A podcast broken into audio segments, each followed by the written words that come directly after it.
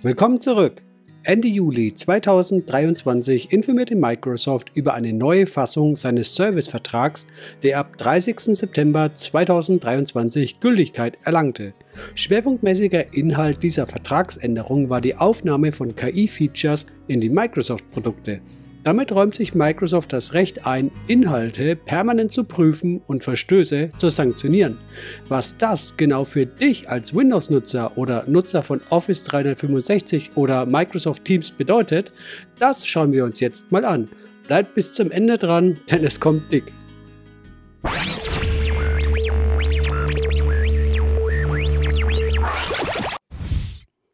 Dieser Beitrag ist nicht das bekannte durch den Dreck ziehen oder Bashing, wie man heutzutage sagt, von Microsoft.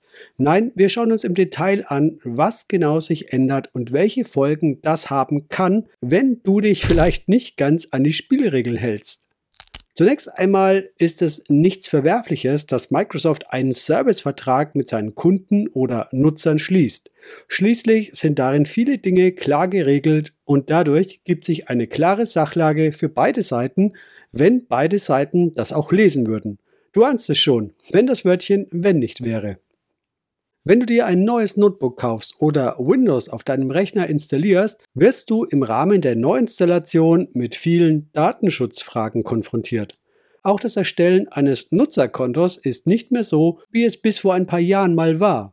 Microsoft drängt die Nutzer, ein Online-Konto einzurichten und damit Windows zu verwenden. Bei manchen Windows-Versionen kommt man ohne Tricks schon gar nicht mehr drum herum. Microsoft argumentiert, dass das für dich nur Vorteile bietet. Einmal angemeldet sind Einstellungen und Daten dank Cloud Sync auf all deinen Geräten voll synchron und das böse Wort Datensicherung kann als Relikt der Vergangenheit auf den Müll der IT-Geschichte geworfen werden. Wir blicken progressiv nach vorne und leben in der Cloud. Wird schon alles passen und sicher sein, wenn ein großer Player wie Microsoft das macht, richtig?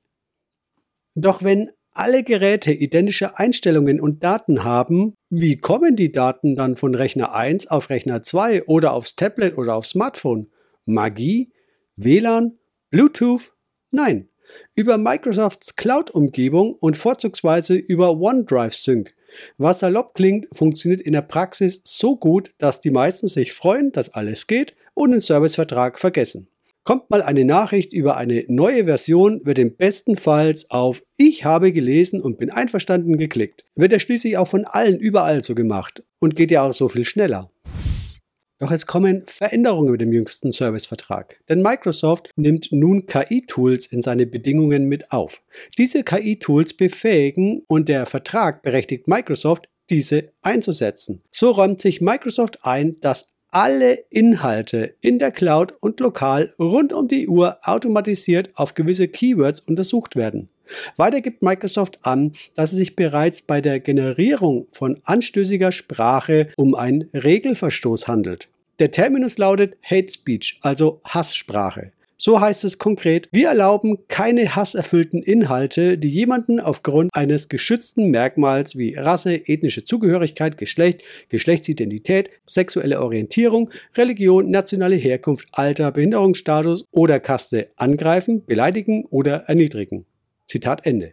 Also können Blondinenwitze oder altersbedingte Witze, die du vermeintlich bei dir gespeichert hast, jemanden erniedrigen und somit bereits ein Regelverstoß für das KI-Tool sein. Dies kann nach Statut bereits zu einer Sperrung und im schlimmsten Fall zu einer Löschung des Kontos bzw. Accounts führen. Es muss aber nicht zwingend eine und wenn dann auch nicht gleich die schärfste Form der Sanktion nach sich ziehen. So führt also das Generieren, das Verarbeiten und Empfangen von anstößigem Material eventuell zu weitreichenden Problemen, wenn die künstliche Intelligenz entscheidet, dass das gegen die Nutzungsrichtlinien ist. Sicher argumentieren viele völlig zu Recht, dass diese Tools dabei helfen, zum Beispiel Kindesmissbrauch oder dergleichen vorzubeugen, was ein absolut legitimes Anliegen ist. Da wird niemand widersprechen. Microsoft gibt selbst an, dass die KI-Tools unter anderem für diesen Zweck in Stellung gebracht wurden. Dabei kommen Hash-Matching-Technologien, auch bekannt als Foto-DNA, zum Einsatz, um Inhalt erst vergleichbar und dann gegebenenfalls unkenntlich zu machen. Doch Microsoft geht noch weiter und nutzt auch Tools zur Textklassifizierung und Bilderkennung. Wird von der KI also etwas gefunden, können menschliche Helfer zum Einsatz kommen, um den Inhalt zu überprüfen. Kommen wir zur Frage, welche Dienste sind überhaupt betroffen? Im Punkt 4b spricht Microsoft, Zitat, von vielen Diensten, die genutzt werden. Doch recht weit am Ende des Vertrags werden unter abgedeckte Dienste nahezu alle Dienste von Microsoft aufgeführt. Darunter natürlich auch Klassiker, die jedem Windows-Nutzer bekannt sind, wie zum Beispiel der Microsoft-Account bzw. Halt das Konto, die Bing-Suchmaschine, Cortana, Microsoft 365, also das Office, Microsoft Teams, OneDrive, OneNote, Outlook, Skype, Übersetzer oder Xbox-Dienste. Und das war jetzt nur ein kleiner Auszug der vermutlich bekanntesten Dienste. Ausgesprochen schwammig gehalten ist, was passiert mit Daten auf der lokalen Festplatte, konkret, ob diese auch analysiert werden. Wann genau die Dienste mit Daten interagieren, ist nicht klar angegeben. Wir dürfen also auf alle Fälle davon ausgehen, dass die Daten mit den KI-Tools in Berührung kommen, sofern entsprechende Dienste verwendet werden. Klingt kryptisch? Beispiel. Öffnest du also Word 365 und schreibst eine Textdatei, ist das der Fall, da das ein Cloud Office ist. Die Rechtschreibprüfung in Office ist heutzutage KI gesteuert. Das Speichern in OneDrive sichert in der Cloud. Schreibst du das Dokument mit einem lokalen Office, wie zum Beispiel Office 2021, und speicherst es lokal, dürfte das eigentlich nicht zutreffen. Speicherst du es im OneDrive Share, sind wir wieder mit dabei. Es ist jedoch nicht ausgeschlossen, dass bereits, wenn die Daten von Windows irgendwie zum Beispiel für die Explorer-Suche indiziert werden, im Rahmen dieses Verfahrens bereits die Interaktion stattfindet und somit auch, sagen wir mal, uralte Urlaubsbilder gescannt werden können. Das muss ich jetzt bewusst offen lassen, da es weder in die eine noch in die andere Richtung klar abgetrennt ist. Du kannst das Ganze also wohlwollend oder auch durchaus kritisch betrachten. Was passiert denn bei Verstößen? Hier behält sich Microsoft alle Optionen offen. Die Sanktionen reichen von Inhaltsblockierung, Inhaltsentfernung bis zur Kontoeinschränkung oder Löschung. Nun sollte es für niemanden neu sein, dass wenn man einen Dienst missbräuchlich nutzt, man gesperrt werden könnte und rausfliegen kann. Das regelt für gewöhnlich die AGB der jeweiligen Dienste. Doch das Microsoft-Konto dürfte für viele Nutzer bereits mehr sein als nur einfach nur ein Dienst, den man nutzt. Denn viele werden ihre Inhalte wie Bilder oder Dokumente im Glauben, es läge auf der lokalen Platte bereits in die Cloud gespeichert haben. Wird nun der Zugriff auf das Microsoft-Konto eingeschränkt oder gar gesperrt, wird es schwierig werden, auf diese persönlichen Dokumente oder Bilder noch zuzugreifen. Ja, und wann wird man nun gesperrt? Hier gibt Microsoft einen Verhaltenskodex mit. Die Verhaltensregeln lesen sich zunächst verständlich und sind nachvollziehbar. Zunächst mal darf man nichts Gesetzeswidriges machen oder muss jegliche Handlung unterlassen, die Kinder ausnutzt oder schadet. Das ist soweit alles völlig okay und auch nachvollziehbar. Doch wo es delikat wird, ist unter dem dritten Punkt. Man darf weder Phishing oder Spam senden und auch keine Malware erzeugen oder verbreiten. Auch Hassrede und Urheberrecht wird behandelt und zu guter Letzt darf man auch nicht dabei helfen, alle oder eine dieser Regeln zu brechen. Heißt also, verstößt man gegen eine oder mehrere dieser Regeln, sind Sanktionen wahrscheinlich. Ob das Konto gesperrt oder eingeschränkt wird, hängt vermutlich vom Schweregrad der Aktivitäten ab.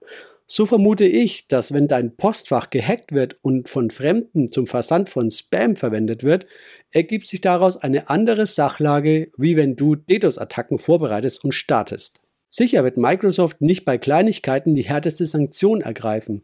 Vielmehr wird das bei Wiederholung oder schweren Straftaten zutreffend sein oder reinem Missbrauch. Das Ganze ist aber ziemlich vage und nicht genau spezifiziert, was eigentlich wann passiert. Das ist jetzt so ein bisschen die Gretchenfrage. Ist das Ganze totale Überwachung oder eigentlich doch okay? Differenzieren wir erstmal. Eine angeordnete Überwachung nach Orwell im klassischen Sinne liegt hier nicht vor. Doch Microsoft hat Verhaltensregeln und diese sind Grundlage für die Nutzung der Services. Dass gesetzliche Vorgaben oder der Missbrauch von Kindern und Schutz von Urheberrecht etc. alles irgendwie geregelt sein muss, dürfte jedem irgendwo klar sein und auch einleuchten. Doch fehlt eine klare Begrenzung der Verhaltensregeln. Diese bilden den momentanen Geltungsbereich und bilden die alleinige Sichtweise von Microsoft ab, was gut ist und was schlecht ist, was zu schützen ist, was sanktioniert werden kann, aber ohne genau festzulegen, was in welchem Maße. Hieraus ergeben sich verschiedene Erkenntnisse, die Klarheit bringen und in Unklarheit lassen. Fakt ist, wer Windows mit einem Online-Konto nutzt und die von Microsoft bereitgestellten Dienste einsetzt, muss davon ausgehen, dass alle Daten, die mit den jeweiligen Diensten interagieren, von einer KI permanent überwacht werden. Das bedeutet in Word geschriebene Briefe, E-Mails oder Fotos, aber auch das Surfverhalten aus dem Microsoft Edge Browser. Alles kann dabei sein. Ob auf der Festplatte abgelegte Daten, die dann zum Beispiel mit Microsoft Apps geöffnet oder bearbeitet werden, dass das alles von der KI überwacht wird, weil sie zum Beispiel von Windows in der lokalen Explorer-Suche indiziert wurden. Das ist indes alles unklar. Wo nun der Grad an öffentlichem Interesse und Opferschutz anfängt und das Persönlichkeitsrecht und das Recht auf Privatsphäre endet, das überlasst ihr ein großes Stück weit dem Gutdünken von Microsoft, wie es in den Verhaltensregeln ja auch nachzulesen ist. Was ist jetzt meine Einschätzung zur ganzen Thematik? Als Nutzer von Linux könnten mich viele dieser Diskussionspunkte einfach kalt lassen, da ich die Dienste sowieso gar nicht nutze. Doch an manchen Diensten kommt man nicht immer vorbei, weder privat noch beruflich. Hier lautet meine Empfehlung, selbst abzuwägen, welche Daten wo gespeichert und wie verarbeitet werden. Als Vater bin ich natürlich sehr am Kindeswohl interessiert und möchte die Kinder nicht einfach auf jeden Dreck im Internet loslassen. Schauen wir uns mal an, wo Mobbing heutzutage überall präsent ist, in Messagern, in sozialen Netzwerken und so weiter. So ist es schon ein Wunsch, die eigenen Sprösslinge davor zu beschützen auch wenn dies natürlich nicht vollumfänglich möglich ist. Also müssen wir unsere Kinder irgendwie darauf vorbereiten, auf die möglichen Gefahren. Dass es technische Hilfsmittel hierbei gibt, halte ich nicht grundsätzlich für falsch. Doch deren Umfang muss klar angegeben und möglichst auch regulierbar sein. Dies im besten Fall durch die Eltern der Kinder, wo auch die Verantwortung liegt, und nicht durch irgendeinen Dienstleister. Als mündiger Bürger möchte ich selbst entscheiden, wo meine Daten liegen und wie sie verarbeitet werden. Aus dem Grund kommt für mich persönlich Windows nicht in Frage, da die Kontrolle über die Daten kaum sicherzustellen ist. Diese Entscheidung traf ich jedoch bereits vor zwei Jahrzehnten und nicht erst jetzt. Auch Unternehmen können beim Einsatz von SharePoint, Office 365 und Microsoft Teams nicht sicher sein, dass nicht sensible Inhalte von der KI überwacht werden. Sicherlich juckt es keine Sau, ob die Hundeschule XYZ einen neuen Zaun ums Gehege bauen möchte und die dafür nötigen Dokumente in Word verfasst und in OneDrive ablegt. Aber würden Sie dies auch machen, wären Sie sich der Tatsache bewusst, dass dies mit ständiger Kontrolle und Scannen der Daten einhergeht? Wünscht man sich das bei Unternehmen der Rüstungsindustrie oder Pharmakonzernen, dass sensible Informationen von einer KI bewertet werden? Klammern wir mal die Frage aus, wo denn eigentlich genau diese Auswertung stattfindet. Wann hier eine Paranoia inklusive Aluhut beginnt oder nicht, das überlasse ich euch für euch zu entscheiden und ich bin der festen Überzeugung, ihr solltet das alleine entscheiden. Aber dafür müsst ihr auch der Pflicht nachkommen, die Verträge, die euch untergelegt werden, zu lesen und nicht vorschnell zuzustimmen. Für meinen Geschmack geht Microsoft da ein Stück zu weit. Denn erstens, die Verhaltensregeln von heute können ein blasser Schatten derer von morgen sein. Andererseits sind da Begriffe wie Hassrede oder anstößig drin, die beliebig ausgelegt werden können. Auf Druck von Regierungen auf Microsoft könnten anstößige Inhalte leichter und schnell zensiert oder wie es heißt, entfernt werden. Was du darunter verstehst, also unter anstößig oder Hassrede, kann was anderes sein, als was ich darunter verstehe. Also liefert man sich hier vollumfänglich der Auffassung von Microsoft aus, was man in Redmond darunter versteht. Schöne neue Welt. Sorry, aber da bin ich dann irgendwann auch mal raus. Viele meiner Zuschauer nutzen bereits Linux. Mich würde aber auch interessieren, wenn du derzeit Windows verwendest, wie du darüber denkst und welche Schlussfolgerungen du daraus ziehst. Schreib das doch bitte mal in die Kommentare rein. Und falls dein Interesse für mehr geweckt ist. Bei mir gibt es sehr viel zu Linux und das regelmäßig. Ein kostenloses Kanalabo hier auf YouTube lohnt sich für uns beide. Schau auch gerne mal auf meinem Instagram-Kanal vorbei und folg mir auch dort. Ich bedanke mich für die freundliche Aufmerksamkeit. Bis zum nächsten Mal, wenn ihr wollt. Ciao.